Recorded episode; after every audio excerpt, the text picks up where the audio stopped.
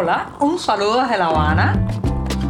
Les habla Joanny Sánchez, cubana, periodista, ciudadana, y les traigo este cafecito informativo recién colado y sin azúcar para despertar.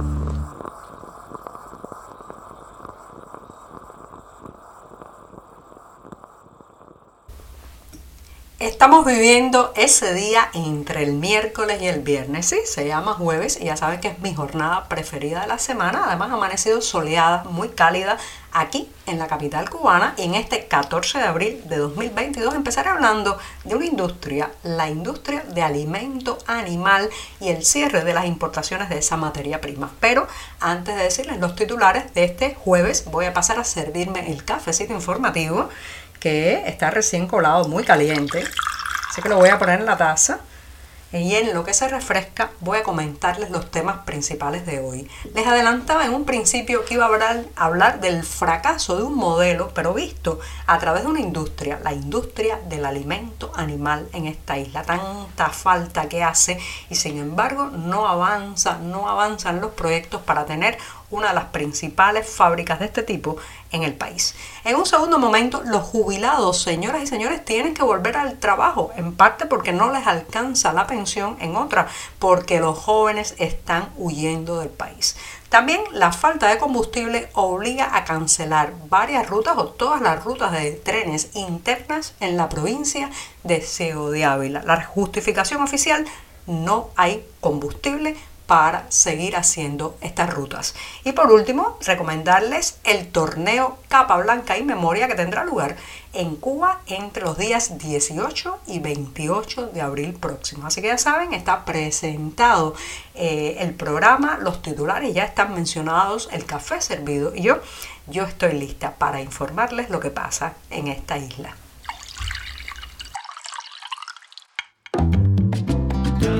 Si eres de los que te gusta estar bien informado, síguenos en 14ymedio.com. También estamos en Facebook, Twitter, Instagram y en tu WhatsApp con este cafecito informativo.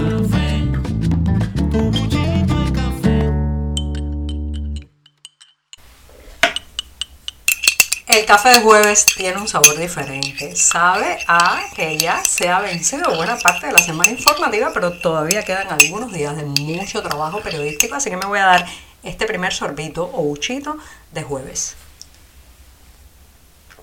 Después de este cafecito paso a un tema que está relacionado, señoras y señores, con las campañas en las que nos vemos envueltos de vez en cuando, orientadas desde arriba, desde la verticalidad, el control y pues eh, la falta de eh, consulta o de posible crítica ante cada uno de estos nuevos proyectos institucionales. Ahora, una de las frases que más se repite en el discurso oficial es que no se puede importar prácticamente productos, que hay que priorizar la producción nacional, que hay que hacer con lo que tengamos a mano en nuestro país. Todo eso suena muy bonito, parece ser eh, que algo indicado eh, para lograr la soberanía alimentaria sobre todo, para eh, aprovechar las materias primas que tenemos en nuestra isla, pero la realidad es bien diferente porque simplemente está hecho a rajatabla, sin posibilidad de controversia, debate ni diálogo alguno. Entonces, las autoridades insisten, insisten, insisten en que cero importaciones, sobre todo en un tema tan delicado como es la alimentación animal. Ya saben que ha habido una caída en picada de los números de eh, la producción, especialmente la producción de carne de cerdo, y todo eso se debe en parte a que no hay alimentos, no hay comida, señoras y señores, para engordar y criar los puercos o cerdos en este país. Entonces las autoridades están cerradas a la llegada de maíz, soya u otros cereales para la alimentación eh, de los, eh, o sea, de, los eh, corrales, en los corrales de cerdo, pero por otro lado tampoco acaban de lograr que se produzca dentro de la isla un alimento animal que al menos logre cubrir la demanda que tenemos ahora. Por ejemplo, hay una fábrica de pienso que iba a ser la más grande del país, ubicada en la ciudad de Santiago de Cuba, que cuando usted lee la historia recién publicada en los medios oficiales sobre esta eh, fábrica, esta industria, en realidad es como un espejo, un reflejo de el disfuncional y eh, perverso sistema económico que tenemos en esta isla porque la fábrica de pienso de Santiago de Cuba que se esperaba pudiera producir unas 600 toneladas en cada turno de trabajo lleva parada desde que se puso la primera piedra en 2019. Tres años y todavía ni siquiera han podido eh, fundir con concreto el piso que sostendrá las vías de acero para levantar los almacenes, la zona donde va la maquinaria, los propios silos todavía no han terminado de montarse. Llevan tres años en eso de pérdidas, de deterioro también de los equipos para la trituración de las materias primas y eh, todo eso incide duramente de manera directa en la caída, en el deterioro de la producción porcina del país porque no hay alimento animal. Entonces, ¿qué dicen los productores? Déjennos importar a nosotros de manera privada, sin el Estado de por medio, a través de las relaciones que cada cual tiene. Recuerden que hay muchísimos cubanos eh, en todas partes del planeta con deseos de ayudar a sus familias, a sus parientes, a sus amigos que dejaron en la isla, pero el Estado cubano, el régimen, el castrismo, sigue monopolizando la importación de productos. Entonces, cuando dicen cero importación de alimento animal, nadie puede traer ni un saco siquiera para hacer eh, prosperar su cría de cerdos o de otro tipo de ganado o animales para la, alimentación de la población. Entonces estamos atrapados en los absurdos. Por un lado, la principal fábrica de pienso de alimento animal del país no acaba de arrancar y por lo que dice la propia prensa oficial todavía le queda mucho para lograrlo. Y por otro, el monopolio del Partido Comunista sobre la importación se está llevando por delante la producción de cerdo en esta isla. Estamos contigo de lunes a viernes a media mañana cuando el café se disfruta mejor. Comparte conmigo, con tus amigos e infórmate con este cafecito informativo.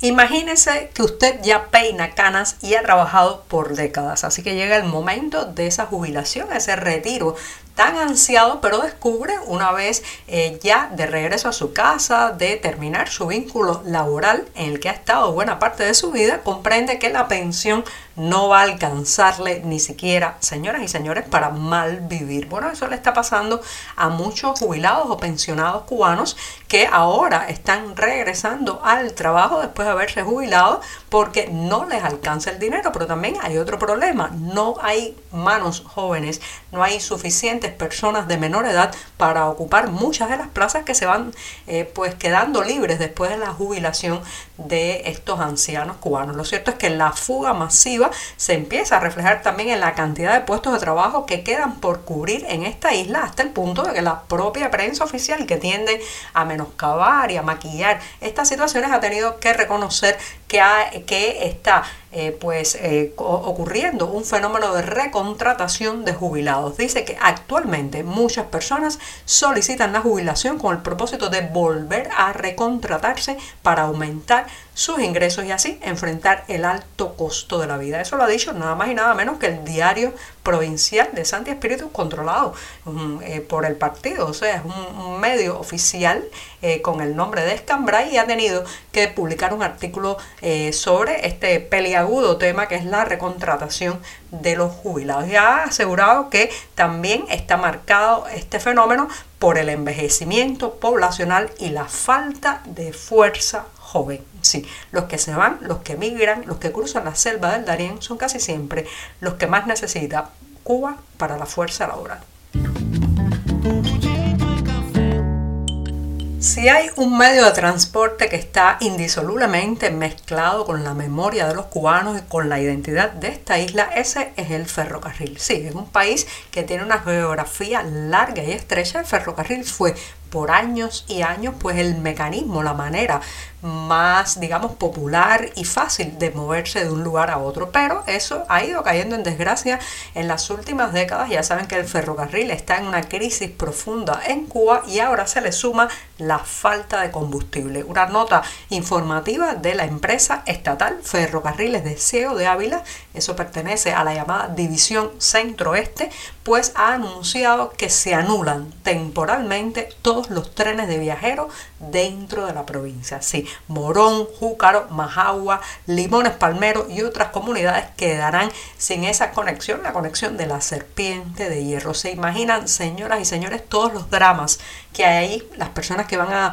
eh, pues ahora, a partir de ahora, no podrán trasladarse de un lugar a otro, los niños que no podrán llegar a tiempo a su aula en una escuela, el comercio interno también, que ahora se dificulta aún más todo porque no hay combustible, según ha confirmado la empresa de ferrocarriles del CEO de Ávila. Esto es de esperar que también se siga sucediendo en otras provincias del país, incluso con las rutas a nivel nacional. Así que ya saben, eh, Morón, Júcaro, Majagua y otras comunidades del CEO de Ávila se quedan sin trenes. Y voy a despedirme en este programa de jueves anunciándoles que entre los días 18 y 28 de este mes de abril tendrá lugar el torneo internacional Capablanca In Memoria, uno de los eventos más importantes que se hace en el calendario deportivo cubano y que esta ocasión pues tendrá unos 280 ajedrecistas de 18 países. De todas formas, ya va de capa caída aquí en la isla, sobre todo con la salida de sus grandes maestros al estilo de Leinier Domínguez y Lázaro Bruso. No obstante, reitero, del 18 al 28 de abril estará Capa Blanca y Memoria sucediendo aquí en Cuba. Y con esto me despido hasta mañana, que será viernes, el último día de la semana con este cafecito informativo. Por hoy es todo. Te espero mañana a la misma hora. Síguenos en 14medio.com. También estamos en Facebook, Twitter, Instagram y en tu WhatsApp. No olvides, claro está, compartir nuestro cafecito informativo con tus amigos.